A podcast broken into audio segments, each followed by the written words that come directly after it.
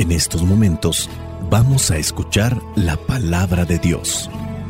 Dispón tu corazón para que el mensaje llegue hasta lo más profundo de tu ser.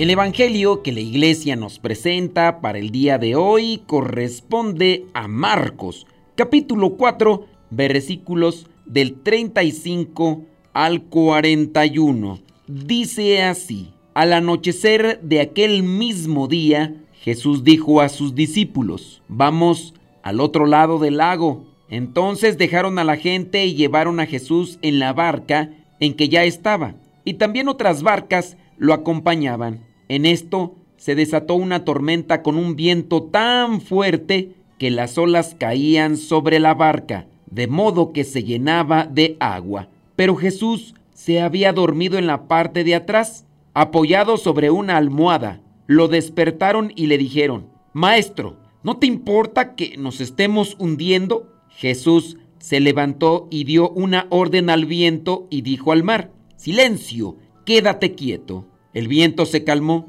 y todo quedó completamente tranquilo. Después dijo Jesús a los discípulos, ¿por qué están asustados? ¿Todavía no tienen fe? Ellos se llenaron de miedo y se preguntaban unos a otros, ¿quién será este que hasta el viento y el mar lo obedecen?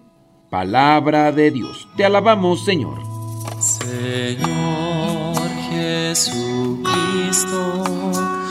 nuestro divino Salvador. Gracias te damos por tu infinito amor.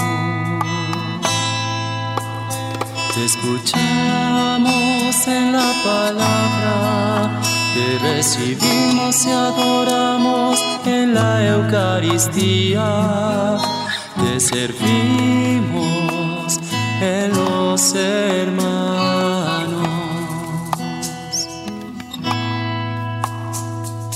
Que seamos misioneros como lo quieres tú, enseñando a los hombres el fuego de tu amor. Vamos a reflexionar los cinco puntos para este Evangelio, que encontramos aquí un momento difícil en la vida de los apóstoles. Dice, al anochecer de aquel mismo día, Jesús dijo a sus discípulos, vamos al otro lado del lago. Entonces dejaron a la gente y llevaron a Jesús en la barca en que ya estaba. Quería retirarse de la gente, quería estar a lo mejor solo, quería buscar el momento de hacer oración. Jesús siempre procuraba buscar el tiempo y el lugar para comunicarse con su Padre, comunicarse con Dios. Cuando nos comunicamos con alguien que nos ama, que nos quiere, nos da confianza, nos da esperanza, nos da consuelo, nos anima. Para eso nos sirve la oración. Lamentablemente no vemos la oración de esa manera y la vemos como una carga, como algo pesado. Si buscáramos más la oración con esos objetivos, de tener un mensaje de parte de Dios, de tener consuelo, de tener esperanza, nuestras vidas, nuestros momentos en familia, nuestros momentos laborales fueran totalmente diferentes. Pero a razón de que casi no se hace, vienen las dificultades, viene la incertidumbre, viene el miedo, y también vienen las malas decisiones.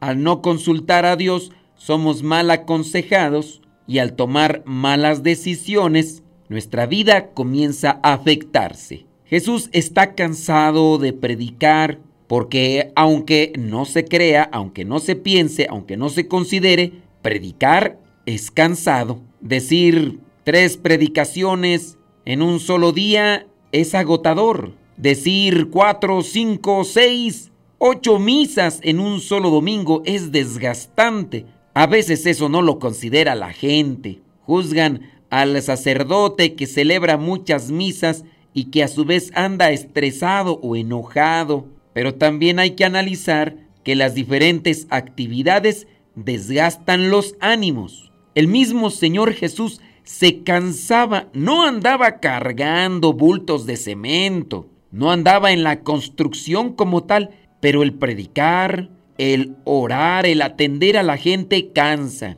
A veces he estado yo escuchando a la gente en la confesión por más de 3, 4 horas. Es pesado, es cansado.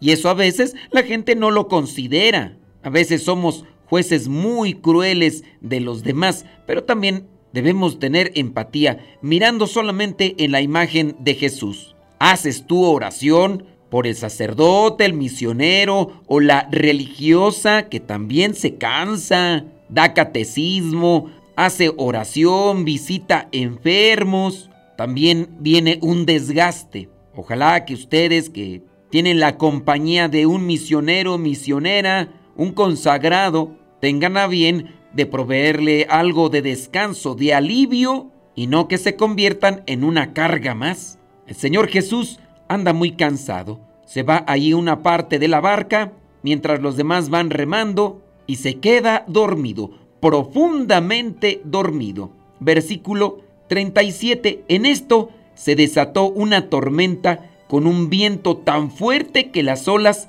caían sobre la barca, de modo que se llenaba de agua. Versículo 38. Pero Jesús se había dormido en la parte de atrás, apoyado sobre una almohada. Vamos pues al primer punto, las tormentas de la vida. La vida está llena de tormentas, tanto literales como metafóricas. Así como los discípulos enfrentaron una tormenta repentina en el mar, también nosotros enfrentamos desafíos, dificultades. Muy posiblemente tú ahorita podrías levantar la mano para decir que tienes un problema, un problema matrimonial, un problema familiar. A lo mejor se ha desatado un cierto tipo de conflicto con tu pareja, o a lo mejor tienes algún tipo de conflicto con tus hijos. Uno de ellos te dio a conocer algo que nunca te esperabas. A lo mejor vienen anuncios o noticias de enfermedades. No hemos tenido cuidado con nuestro organismo, nos hemos distraído, quizá a lo mejor se tuvo un accidente y no había dinero y ahora se ha quedado endeudada la familia. Hay tantas tormentas en la vida que pudiéramos evitar muchas de las veces siendo atentos, diligentes, buscando hacer oración, pero no, le dedicamos más tiempo al entretenimiento, le dedicamos más tiempo a la dispersión y no a la oración. Ahí están las tormentas de la vida, que muchas de las veces son inevitables, son parte de la misma. Si hemos dejado subir a nuestra vida, a nuestra familia, a nuestra vocación, a Dios, tenemos la confianza y la seguridad que Dios nos puede ayudar. Punto número uno entonces, las tormentas de la vida. Sé diligente, sé prudente para que puedas evitar aquellas con las que se pueda hacer eso. Otras más, hay que enfrentarlas. La huida de las tormentas no hace marineros fuertes. ¿Te ha tocado escuchar personas que en ocasiones tienen dificultades dentro de la familia? Y lo primero que viene es, me voy, me alejo. Cuidado, esa no es una propuesta de solución a un problema, a una dificultad. Tenemos que enfrentarlas. Los marineros fuertes, los marineros con experiencia y habilidades se hacen en medio de la tormenta. Si ya estamos en medio de la tormenta, hay que atorarle, pero con la mano de Dios. Y si tú has dejado entrar a Dios en tu vida, ve y despiértalo. Lo bueno que está en tu barca, lo bueno que está en tu vida, lo bueno que está en tu familia. Punto número dos, la presencia de Jesús en la barca. Lo has invitado, lo haces constantemente, qué bueno. Aunque la tormenta amenazaba aquí con hundir la barca, Jesús estaba presente con sus discípulos. Esta situación destaca entonces la importancia de tener a Jesús en nuestras vidas siempre. Que cuando venga el momento de dificultad, vayamos con Jesús. Su presencia nos ofrece consuelo, seguridad, pero hay que buscarlo, hay que invitarlo, porque vendrán esos momentos Dichosos aquellos que saben que a quien tiene uno que recurrir es a Dios, porque Él nos da la luz. Hay que ir a la oración, hay que ir al sacramento, hay que pedir un consejo a quien sabemos que va más adelante en la fe que nosotros. Si tú conoces a alguien que puede orientarte en ese camino, acude puntualmente presentando tu situación, siendo sincero y humilde, buscando una solución, no buscando que te den por tu lado para que te sientas limpio de esa situación. ¿Buscas todos los días a Jesús en tu vida como en la oración y en la meditación? ¿O solamente lo tienes como una idea en la cabeza? Maestro, ¿no te importa que nos estemos hundiendo? Ahí en el versículo 38 preguntan los discípulos. Jesús se levantó y dio una orden al viento y dijo al mar, Silencio, quédate quieto. Y el viento se calmó y todo quedó completamente tranquilo. Ante la presencia de Jesús, las cosas deben tranquilizarse. Dios el Todopoderoso, si yo lo invito a mi vida, sin duda las cosas se van a calmar, pero hay que invitarlo. En el versículo 40, Jesús le pregunta a sus discípulos, ¿por qué están asustados? ¿Todavía no tienen fe? Tienen dudas. Y aquí entonces saltamos al punto número 3, la fe y la duda. La reacción de los discípulos frente a la tormenta, esta reacción es humana, esta reacción es comprensible, a pesar de haber sido testigos de los milagros y enseñanzas que el Señor Jesús les está transmitiendo, la tormenta les provocó miedo y dudas. Esto refleja la tensión común entre la fe y la duda, que muchas veces experimentamos, que es natural, pero ciertamente la fe debe sobreponerse. Para eso entonces es necesario incrementar nuestra relación con Dios es necesario incrementar nuestra oración, es necesario incrementar nuestros silencios, nuestra meditación, para que también la fe vaya creciendo como regalo de Dios por mi cercanía con Él, para que cuando lleguen esos momentos difíciles podamos estar con esperanza. Hay personas que ante cualquier tribulación, aunque sea muy pequeña, tienden a desesperarse, llenarse de miedo, angustiarse, y muy posiblemente esa situación simplemente no lo amerita, no es el caso, pero la persona está débil en su fe. La persona tiende a realizar y a decir cosas que son más bien movidas por una desesperación. Refleja entonces una fe muy pequeña, frágil, débil. La fe y la duda se hacen presente, pero que nuestra confianza y nuestra esperanza en Dios sean grandes y fuertes. ¿Qué hacemos para que nuestra fe y nuestra confianza crezca? Pues hay que estar más tiempo con Dios. Yo constantemente les estoy diciendo, aquí está esta casa de retiros, vénganse a tomar un retiro, dos días, un fin de semana, un solo día, busquen otras casas de retiros, para eso están hechas, para que nosotros nos acerquemos más a Dios, meditemos, reflexionemos, hagamos oración y así podamos dejar que Dios nos toque y nos fortalezca la fe, porque la fe es un don de Dios. Pero no, hay muchas personas que se van dejando abordar por las dificultades de la vida. Constantemente me mandan a mí mensajes, algunos, porque están en medio de una tormenta matrimonial y quieren que con una platiquita a veces por teléfono, a veces de media hora o de una hora, se solucione un problema grande y profundo. Los problemas no los solucionamos nosotros. Los problemas tienden a desinflarse en la medida que nosotros hacemos que Dios se presente en nuestras vidas. ¿Qué pasó con esta tormenta?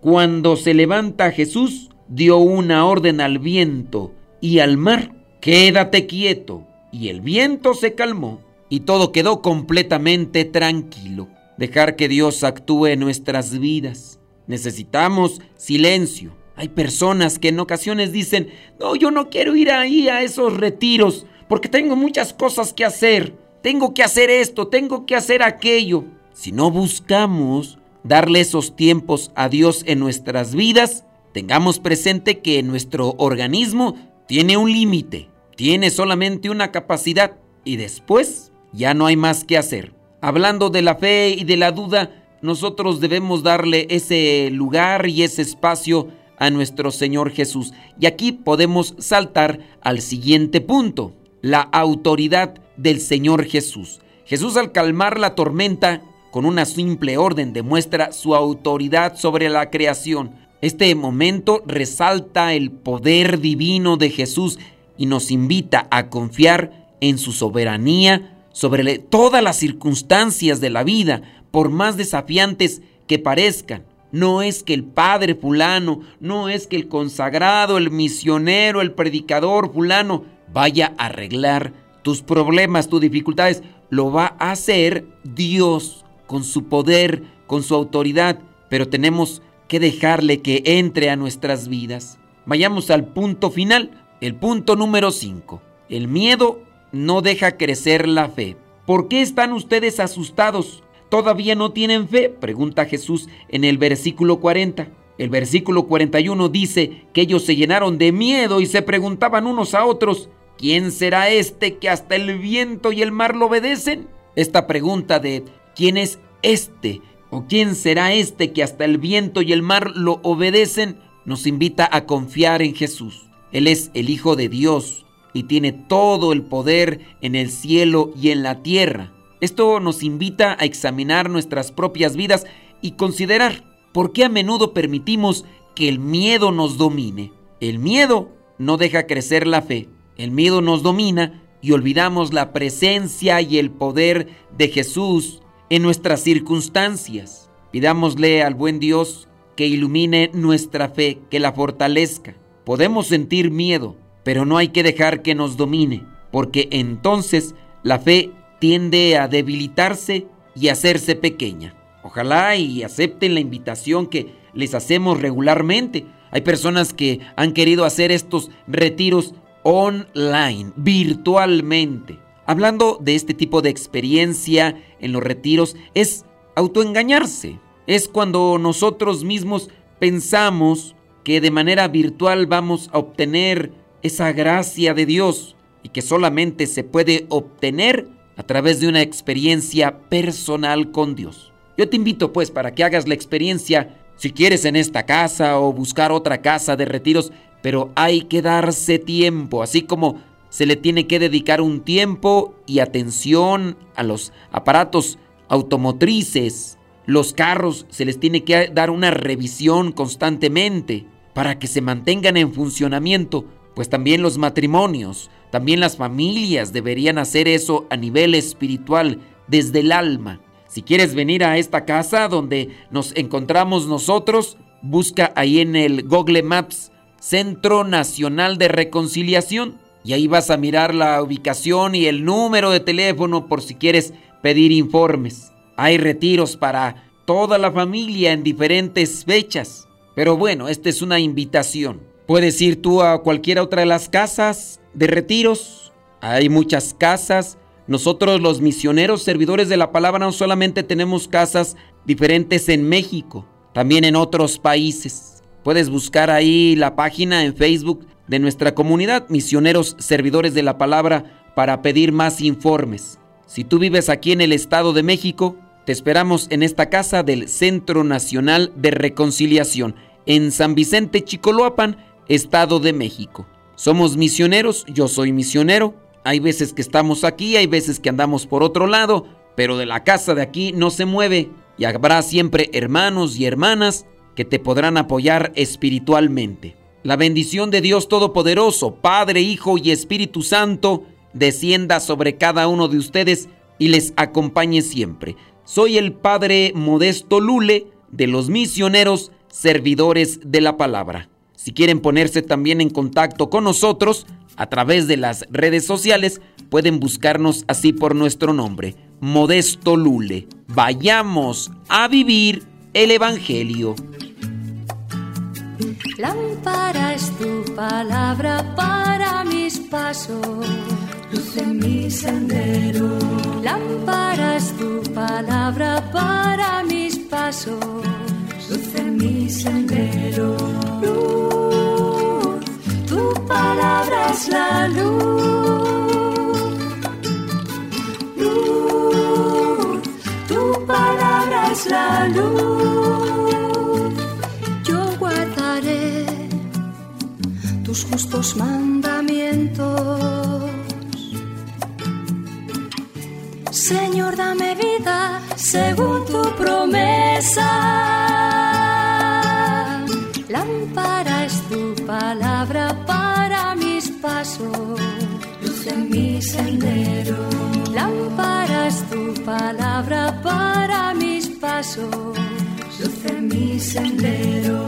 Luz, tu palabra es la luz. Luz, tu palabra es la luz. Mi vida, Señor, está siempre en peligro. Señor, sal al camino e invítanos de nuevo a trabajar en tu viña. Señor, sal al camino e invítanos de nuevo a trabajar en tu viña. No importa a qué hora, no importa a qué precio, nuestra paga eres tú y tu reino, y tu reino. Los primeros serán últimos, los últimos serán primeros. Señor, sal invítanos de nuevo a trabajar en tu viña. Señor, sal al camino e invítanos de nuevo a trabajar en tu viña. No importa a qué hora, no importa a qué precio